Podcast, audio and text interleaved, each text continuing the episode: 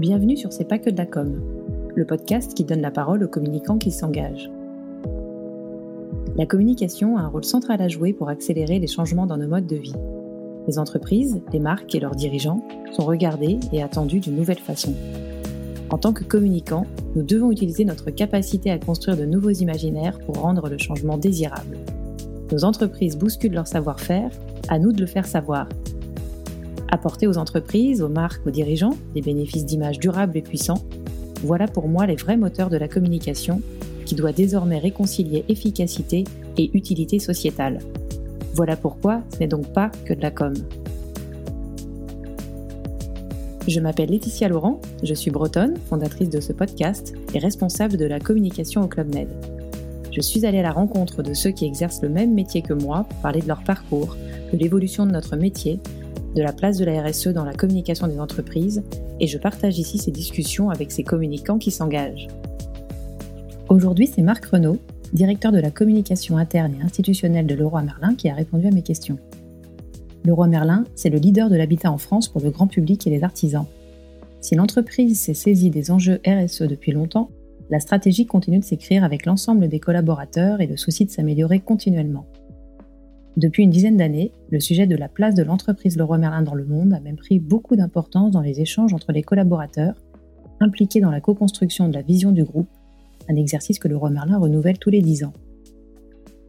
Filiale d'ADO dont l'actionnaire est l'association Famille Mullier, le groupe, doté d'une forte culture de la communication interne, cultive plutôt, au niveau corporate, une certaine discrétion. Raconter proactivement à l'extérieur ce qu'il se passe à l'intérieur de l'entreprise serait presque assez nouveau pour le roi Merlin. Alors Marc et ses équipes y travaillent. Des mécaniques de prise de parole se sont mises en place et deviennent de plus en plus naturelles. Marc nous raconte comment son équipe a par exemple rassemblé toutes les questions que l'ensemble des collaborateurs pouvaient se voir poser par leurs différentes parties prenantes pour construire les essentiels. Un outil précieux qui raconte le roi Merlin et accompagne les collaborateurs à encore mieux raconter la place de l'entreprise dans le monde simple mais efficace.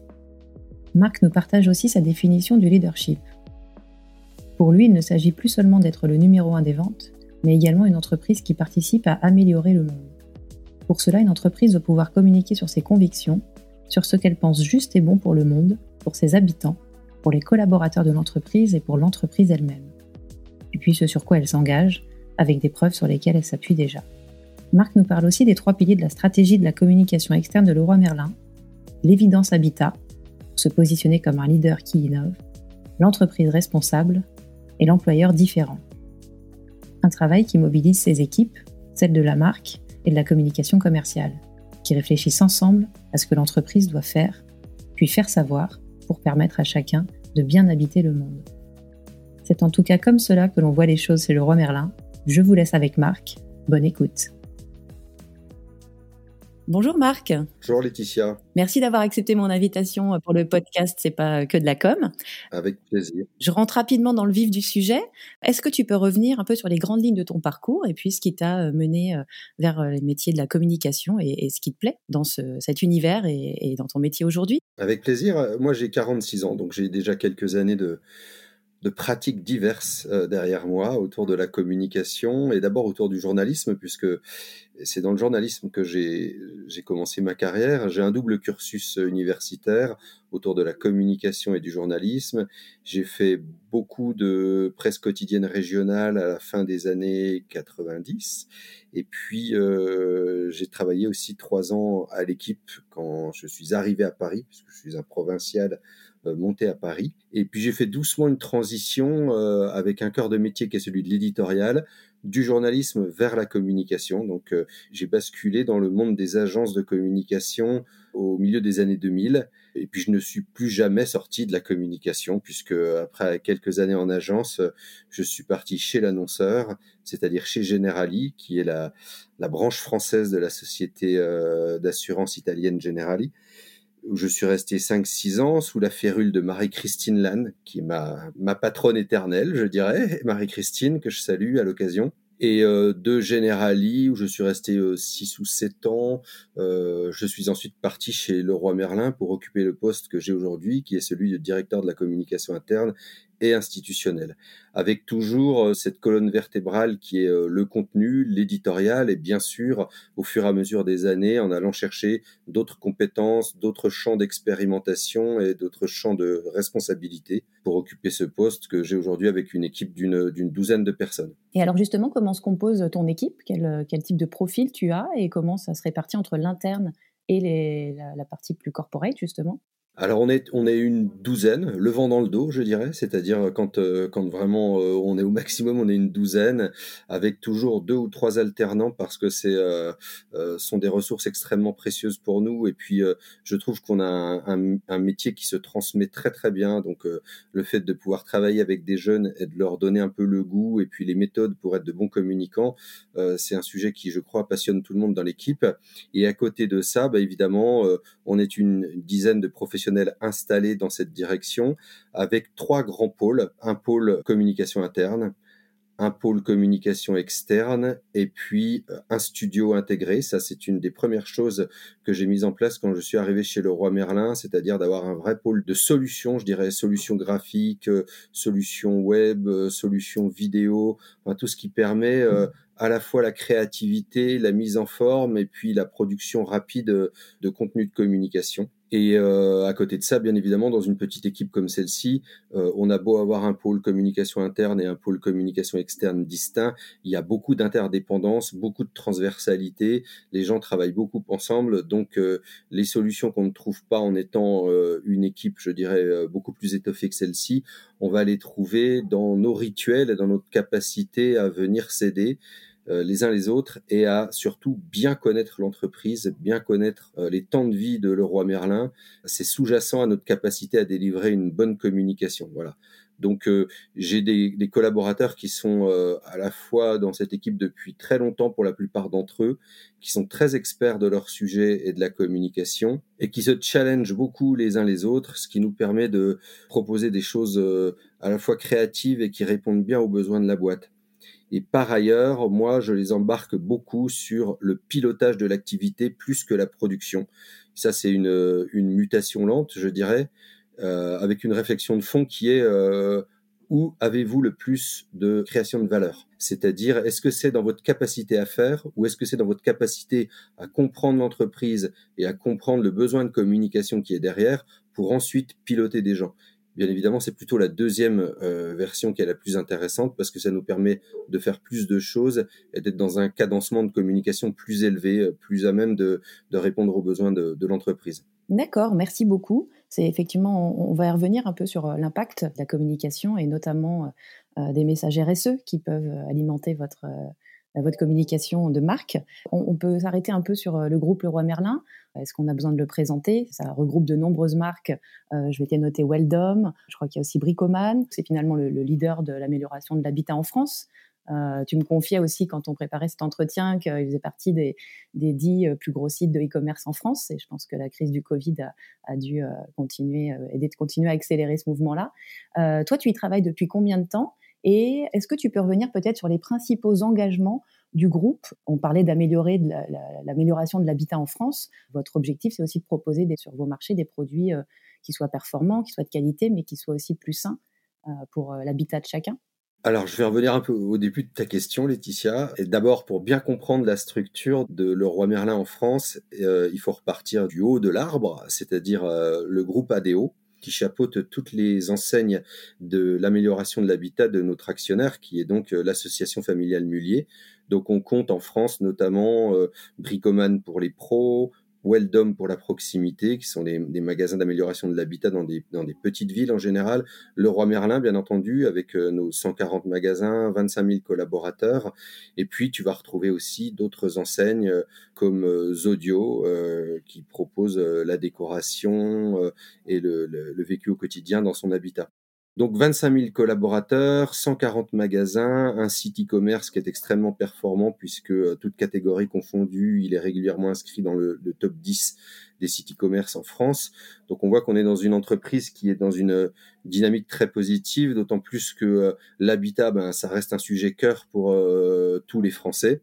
Et que euh, ça s'est confirmé avec euh, la crise du Covid, le confinement, le besoin de bien vivre chez soi. Donc on est dans une dynamique euh, de marché qui est extrêmement porteuse et dans une entreprise qui, comme bien d'autres, mais chez nous je dirais que c'est avec une acuité très particulière, est dans une transformation profonde de son business model et de sa capacité à, à, répondre aux attentes et aux usages des habitants en France. Voilà, à la fois en termes de euh, commerce, c'est-à-dire l'habitant qui souhaite acheter quelque chose, acheter un service, acheter un produit, acheter une solution pour son habitat, euh, mais aussi dans le regard que les habitants portent sur leur façon de vivre chez eux, dans leur maison. Et bien évidemment, c'est de plus en plus orienté sur un bien vivre qui est tourné aussi autour de l'environnement, euh, prendre soin de soi-même, de sa famille, de ses amis. Il y a tout un contexte qui a beaucoup évolué ces dernières années autour de ça. Donc on est dans une vision qui est toujours utilitaire. L'utilité, c'est un des mots d'ordre très importants pour le roi Merlin et ADO, et qui en même temps euh, doit prendre en compte tout un tas d'externalités qui sont liées pour l'entreprise à sa stratégie RSE. Et alors justement, est-ce que tu peux euh, nous parler un peu de la stratégie RSE de Leroy Merlin? Quels sont les, grands piliers ou les grands engagements qui ont pu être pris par le passé, des choses que vous avez déjà probablement euh, réalisées, et puis le chemin qui, qui reste à parcourir? Alors, Leroy Merlin, c'est une entreprise qui fait. Voilà, il faut, il faut le comprendre, il faut vivre un peu à l'intérieur de l'entreprise pour comprendre ce que ça signifie. Euh, dans nos valeurs, on a euh, la proximité, l'autonomie, le respect. Donc, euh, on croit beaucoup à la capacité du, de l'individu à faire et à savoir ce qui est juste pour lui, pour euh, ses clients, pour l'entreprise.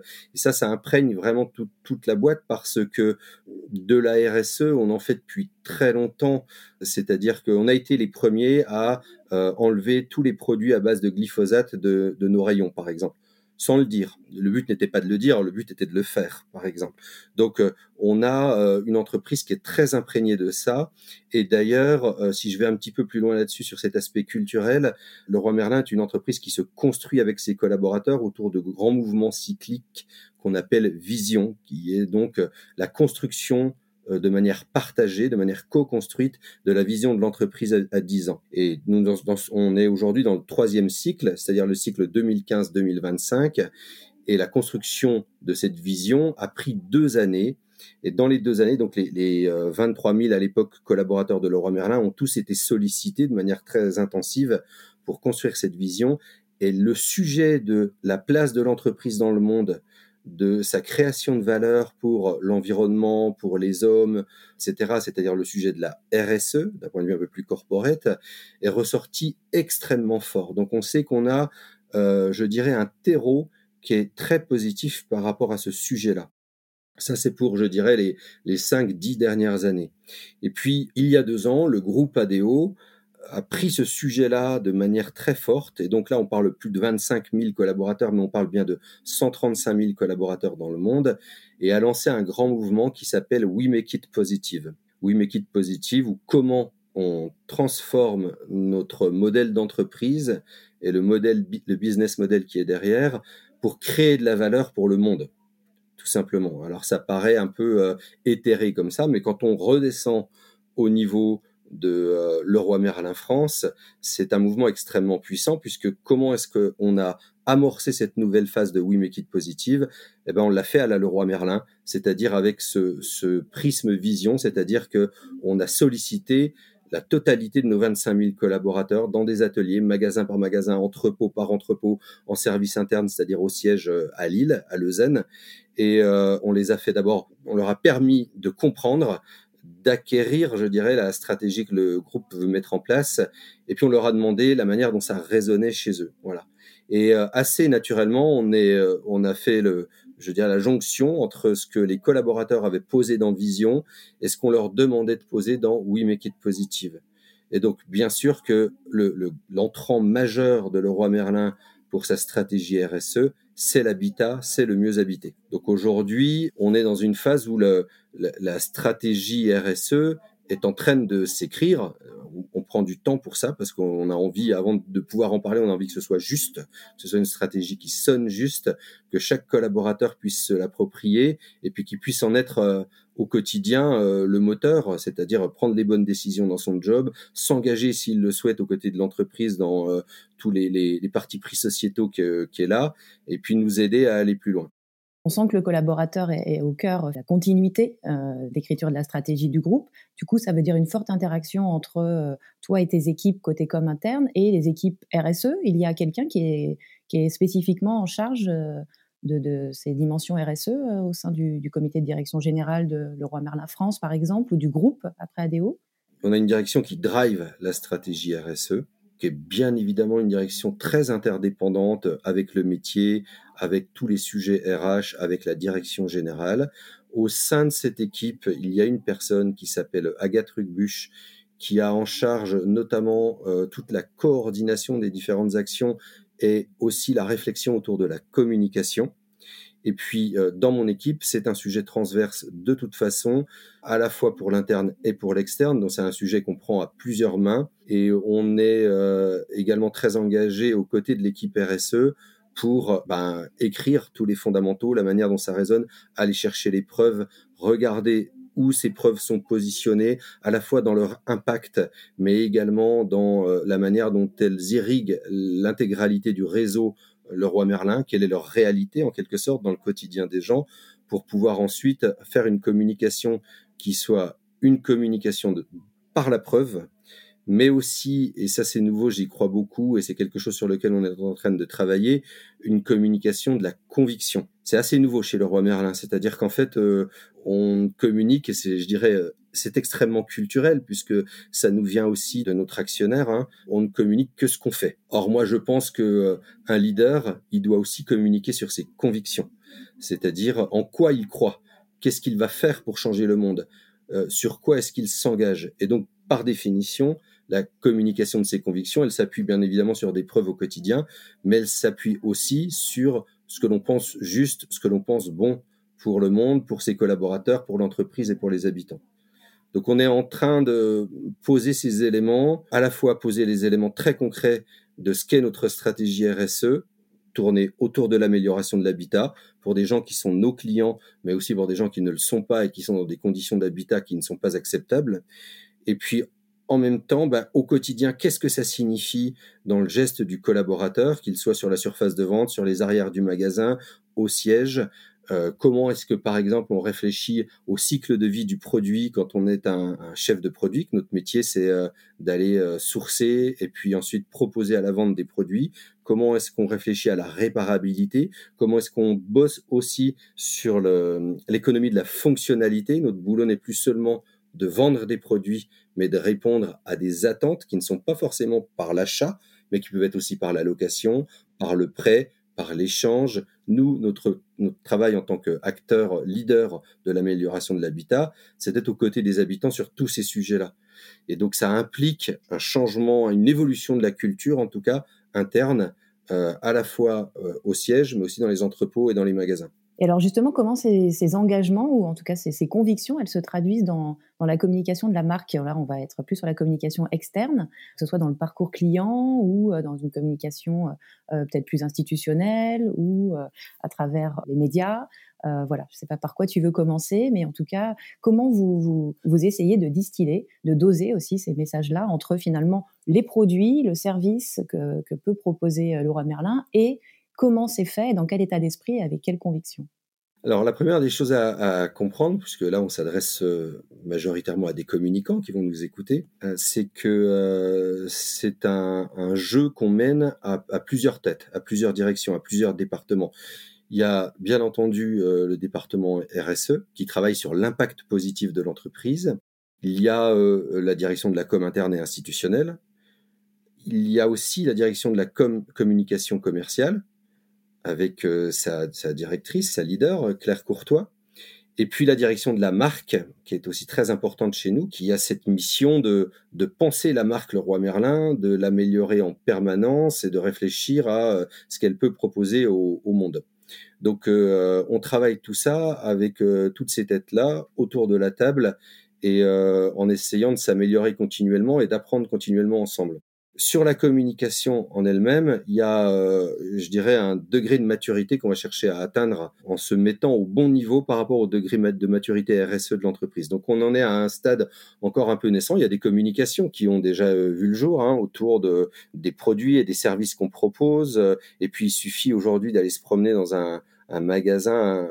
Je vais prendre l'exemple du, dernier magasin qu'on a ouvert, qui est le transfert de notre magasin de Bron dans le quartier de Grand Paris à Vénissieux. C'est notre dernier magasin, mais euh, en fait, on peut aller chercher ça dans les 140 magasins Leroy Merlin on va trouver réellement l'expression de euh, cette entreprise qui cherche à améliorer l'habitat tout en prenant en compte l'environnement, les besoins humains. On va le trouver notamment avec des zones qui sont très très grandes ou euh, nos zones campus où les habitants viennent apprendre à faire eux-mêmes, donc euh, apprendre à, construire, ce qu'on appelle le do it yourself, hein, apprendre à améliorer leur habitat, apprendre à réparer aussi.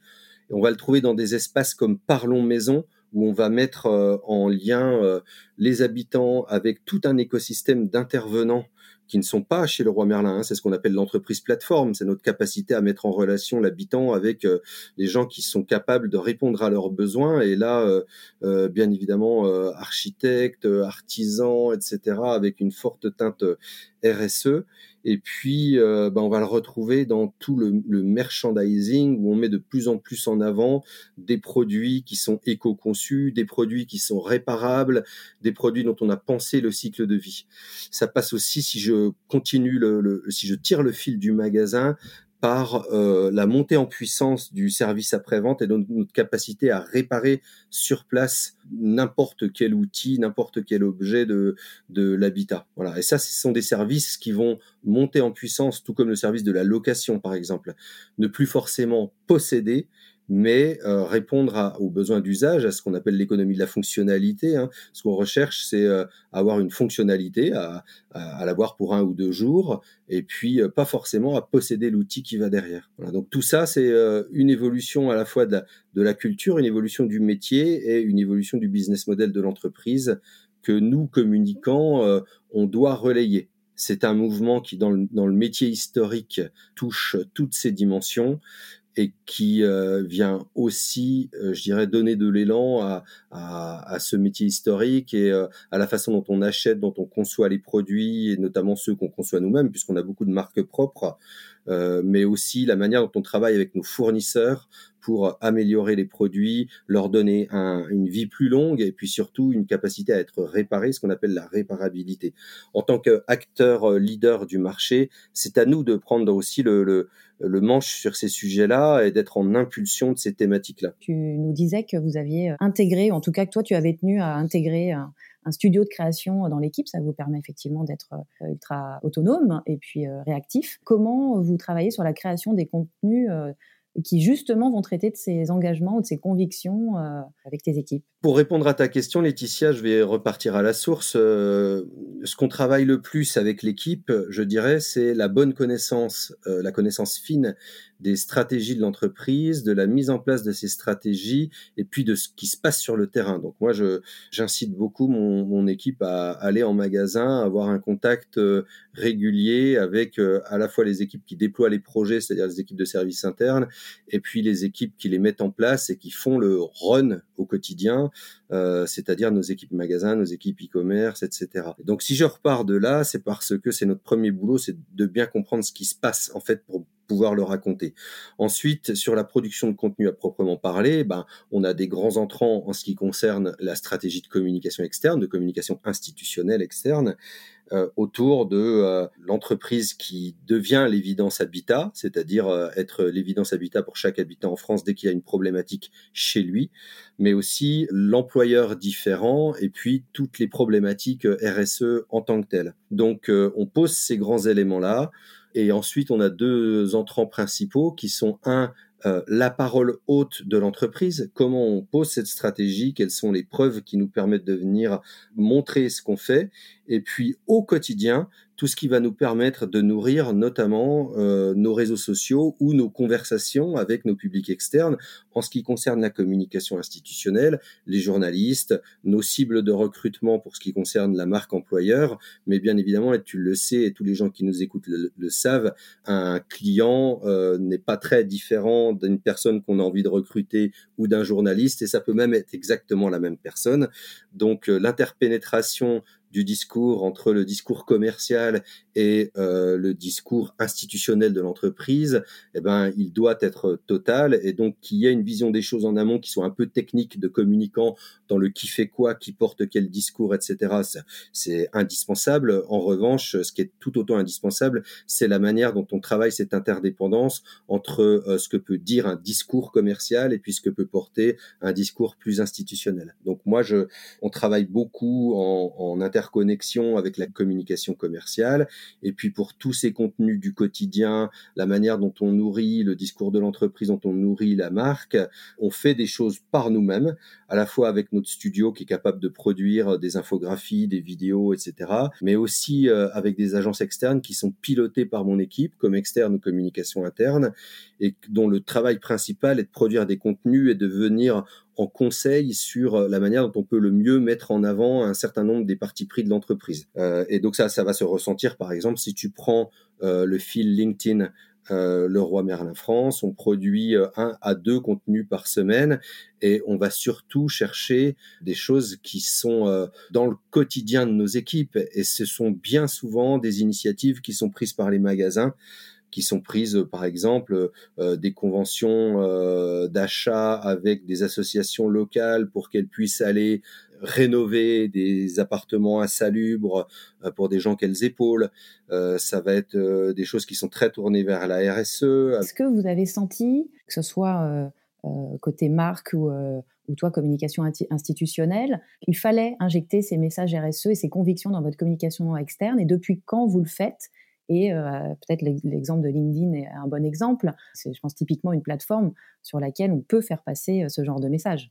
Je dirais que la culture de l'entreprise, telle que je te la décrivais au début de notre entretien, c'est de faire avant de parler. Ce qui peut paraître un peu logique, mais euh, je dirais que partant de là, on est relativement à l'abri du greenwashing. Donc le, le premier réflexe, c'est plutôt notre culture en termes de communication c'est pas de partir de quel message les gens ont-ils envie d'entendre et comment est-ce qu'on pourrait décaler l'entreprise, soit pour rattraper un retard de communication qu'on aurait pris sur euh, euh, des concurrents, euh, soit parce que on repère un angle mort dans la communication sur ces sujets-là et qu'on se dit qu'on va pouvoir le préempter.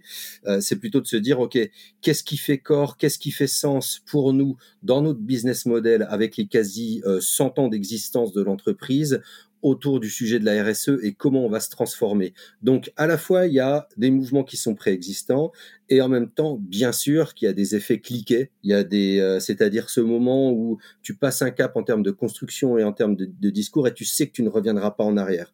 Et donc euh, c'est le cas aujourd'hui depuis que le groupe ADO a lancé We Make It Positive.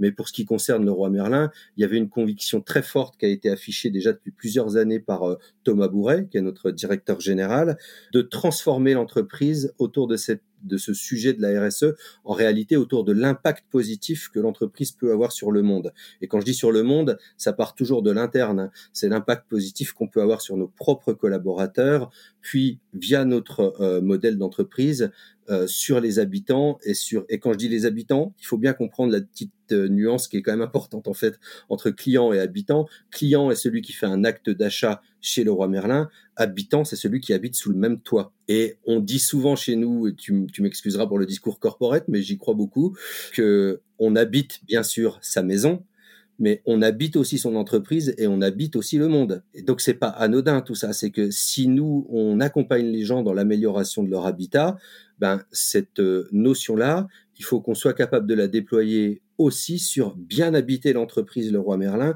et bien habiter le monde. Et ça donne énormément de cohérence sur le long terme. C'est-à-dire que dans la recherche de l'amélioration de l'habitat, la thématique RSE, tu vas tirer le fil de manière euh, très naturelle sur habiter le monde et habiter son entreprise. On voit bien qu'il se passe beaucoup de choses à l'intérieur de cette entreprise.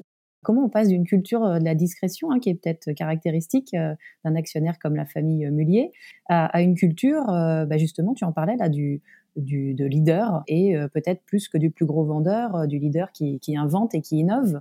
Je dirais que être le leader pendant très longtemps, et jusqu'à finalement, jusqu'à il y a pas si longtemps que ça. Être le leader, c'était d'abord être le numéro un des ventes. C'était celui qui vendait le plus. Et on voit bien que la culture euh, mondiale autour de la RSE, elle nous invite à réfléchir ce rôle de manière différente. Un leader, c'est celui qui pose des convictions qui les assume et qui donc assume aussi de vouloir changer le monde. Je pense que cette, euh, cette notion de leadership, elle imprègne pas seulement le roi Merlin, elle imprègne aussi euh, tout le fonctionnement de euh, l'association familiale Mullier, qui est donc notre actionnaire, et qui pousse ces entreprises à, à, prendre leur place dans le monde et à ne plus seulement être un numéro un des ventes, mais à être des entreprises qui réellement changent le monde. Donc ça, c'est nouveau. Chez nous, ça va se euh, ressentir dans la transformation du business model autour de la notion de plateforme.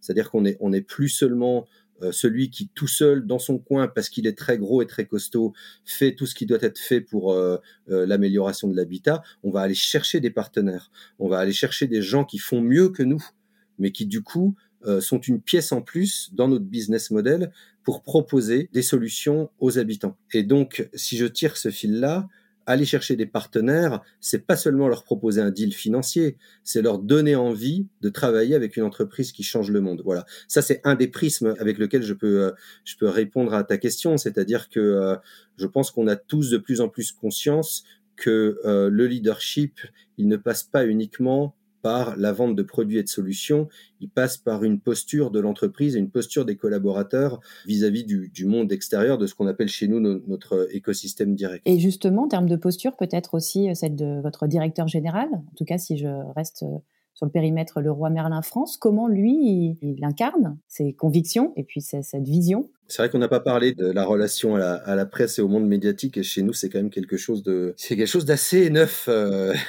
parce que euh, très longtemps, un des motos de l'entreprise euh, a été euh, le bien ne fait pas de bruit et le bruit ne fait pas de bien, qui est un des, des motos de notre actionnaire. Alors, bien évidemment, dit comme ça, c'est très caricatural. L'entreprise, elle a toujours communiqué et elle a toujours eu envie de raconter ce qu'elle faisait euh, au monde extérieur. En interne, il n'y a pas de souci. Hein. On a par exemple euh, Workplace qui est la solution corporate de Facebook et je, je peux te dire qu'on a un niveau d'engagement des collaborateurs sur cette plateforme pour raconter ce qu'ils font, venir dialoguer avec leurs collègues qui est assez exceptionnel par rapport à d'autres choses que j'ai vues chez dans d'autres entreprises. Donc en interne, euh, ça a toujours été extrêmement dynamique et on a toujours eu des collaborateurs qui aimaient, quand ils en avaient la possibilité, prendre la parole en c'est-à-dire aller raconter euh, donc euh, des collaborateurs de magasins, euh, aller raconter soit dans la presse avec le support de la, direction de la communication évidemment ce qui se passait. Là où il y a sans doute un pivot qui est en train de se faire, c'est que désormais nos dirigeants aussi vont raconter ce que fait cette entreprise. C'est extrêmement fort en termes de puissance du message, puisque quand un directeur général parle dans la presse, ben, il a une une caisse de résonance qui est quand même très importante, mais c'est extrêmement fort aussi en termes d'exemplarité, de signes que l'on donne sur notre volonté de partager ce que l'on fait. Donc euh, Thomas Bourret, qui est le directeur général de Leroy Merlin France, lui prend la parole dans les médias de manière, euh, je dirais, euh, encore relativement rare, mais parce qu'on parle quand on a des choses à dire, évidemment, avec des convictions personnelles qui sont très fortes autour de la thématique de la RSE, et parce que c'est lui qui est le premier acteur de la transformation de l'entreprise en tant que directeur général, puis parce que je pense que ça s'appuie sur des convictions personnelles qui sont assez profondes. Donc euh, la conjonction des deux fait que le message, quand il est porté dans les médias, euh, il est assez puissant et euh, j'ajouterais là-dessus une conviction de communicant. Sur les synergies que ça provoque, c'est que la première cible d'une prise de parole média de Leroy Merlin, c'est ses propres collaborateurs.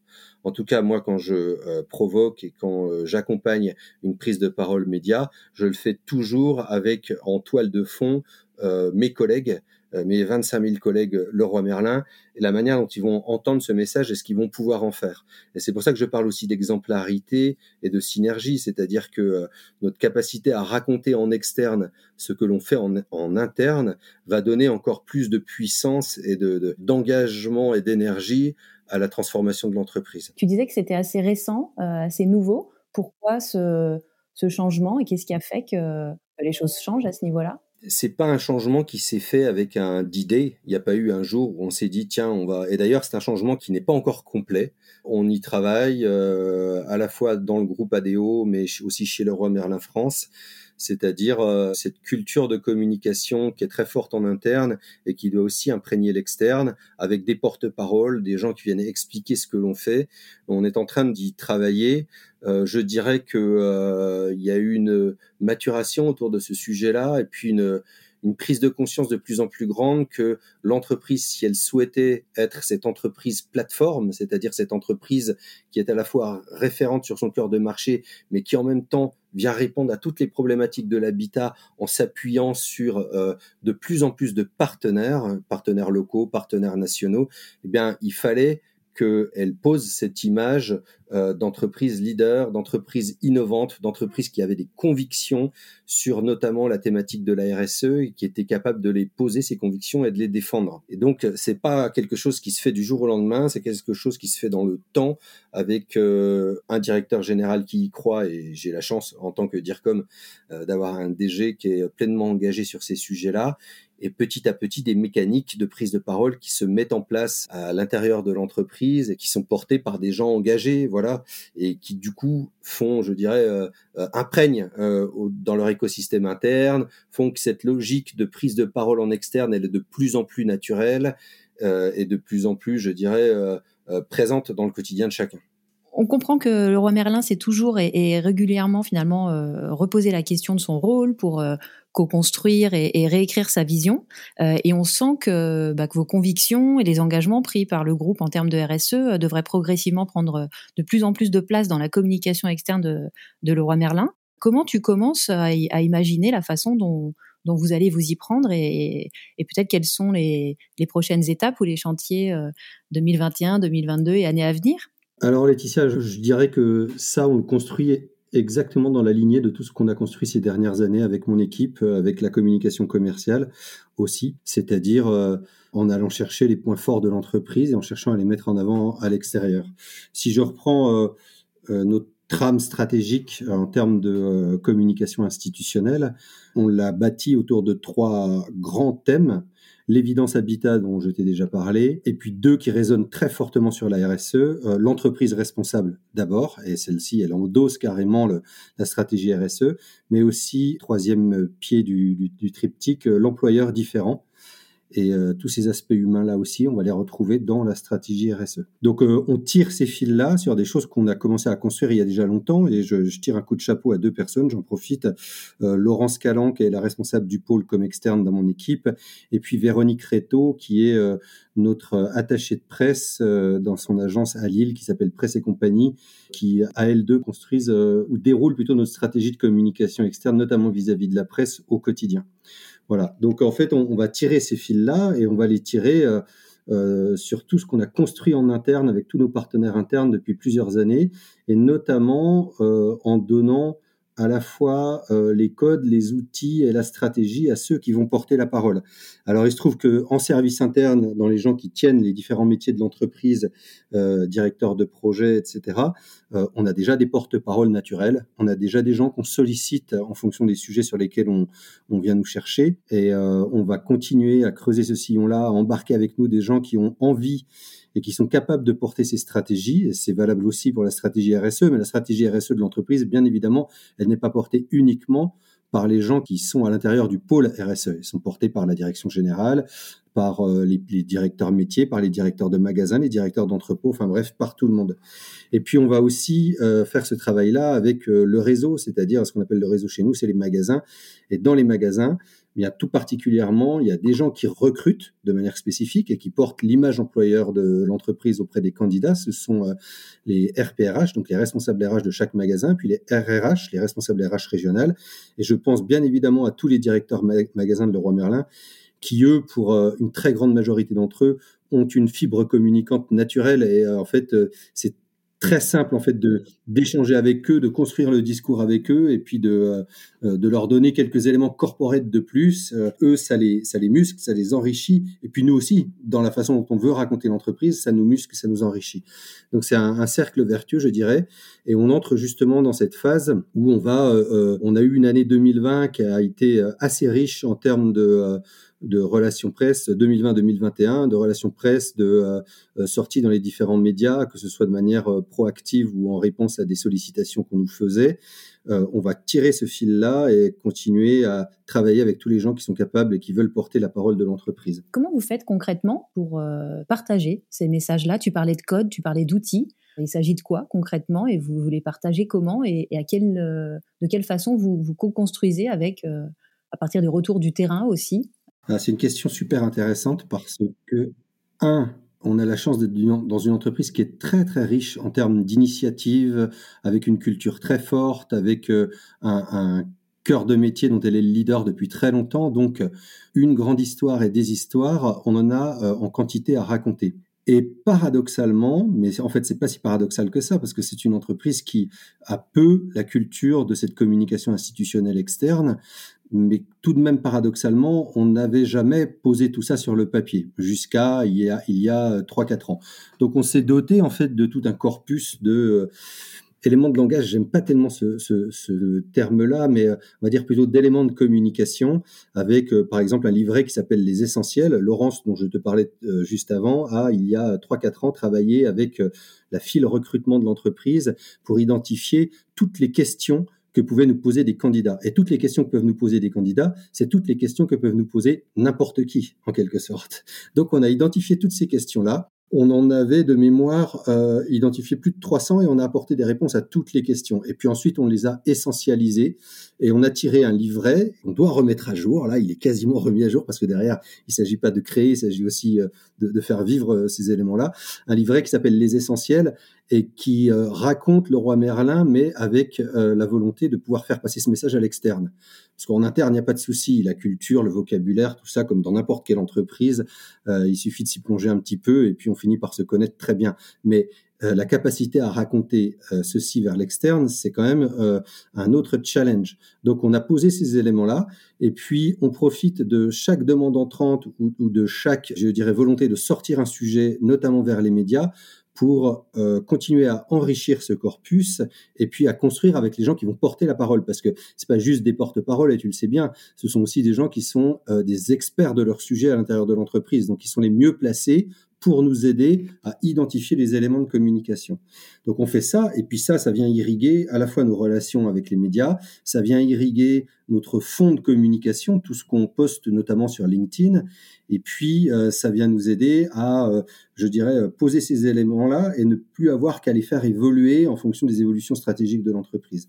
En réalité, c'est assez basique comme travail, mais c'est un travail de longue haleine et qui, je dirais, chez le roi Merlin, a cette particularité-là de, n'exister que depuis 3-4 ans. Donc, euh, il a fallu tout construire. effectivement, ouais, passionnant. Très, très concret, mais euh, effectivement, je pense que ça aide à valider euh, des éléments de communication, même si effectivement, le, mot peut paraître un peu enfermant, il faut quand même assurer, et toi c'est ton rôle aussi, une certaine cohérence euh, dans les messages et dans la façon de le raconter, puisque tout le monde vit la même chose dans l'entreprise, mais euh, il faut que tout le monde se sente à l'aise et autorisé euh, à le raconter à l'extérieur. Et le meilleur moyen, c'est effectivement d'avoir un, cadre, malgré tout, pour rassurer aussi et accompagner. Exactement. Et se doter d'un cadre, c'est se donner aussi les moyens d'en sortir, de savoir quand est-ce qu'on en sort et de savoir quand est-ce qu'on y re rentre en fait. Mais si le cadre n'existe pas, ça, c'est pas possible. bon, pour faire rentrer euh, euh, tout ça, tout ce dont on, vient de parler euh, dans tes journées, comment, comment tu t'organises? Plutôt lève-tôt, couche-tard, les deux? Plutôt dans les trains, entre, entre les magasins Alors, voilà, moi, je, je, suis un pendulaire entre Paris et Lille, mais aussi entre Paris et nos, nos magasins ou nos différents sites. Donc, je dirais que les journées commencent souvent tôt et finissent souvent tard parce que j'ai assez souvent une heure de TGV le matin, une heure de TGV le soir. Et euh, ce sont des moments assez précieux parce qu'ils permettent d'organiser la journée d'une part et de la décanter de l'autre. Donc, euh, et puis ensuite, euh, eh ben, je dirais couche tôt ou couche tard. sur le run et sur la stratégie de notre communication interne et institutionnelle, ça rentre dans la journée, pas trop de soucis, avec un petit peu d'excédent, je dirais. En revanche, en situation de crise, et on en a connu quand même quelques-unes ces derniers mois, je dirais même ces dernières années, puisque euh, on a eu la crise des gilets jaunes et puis euh, on a quasiment enchaîné avec le Covid. Euh, ça, ça rend la journée assez lourde et intense en même temps. Donc, et puis sinon, moi, je préfère personnellement finir tard le soir que commencer tôt le matin. Voilà. Les rythmes physiologiques sont plutôt calés là-dessus. Et par quoi tu commences ta journée quand elle veut bien démarrer?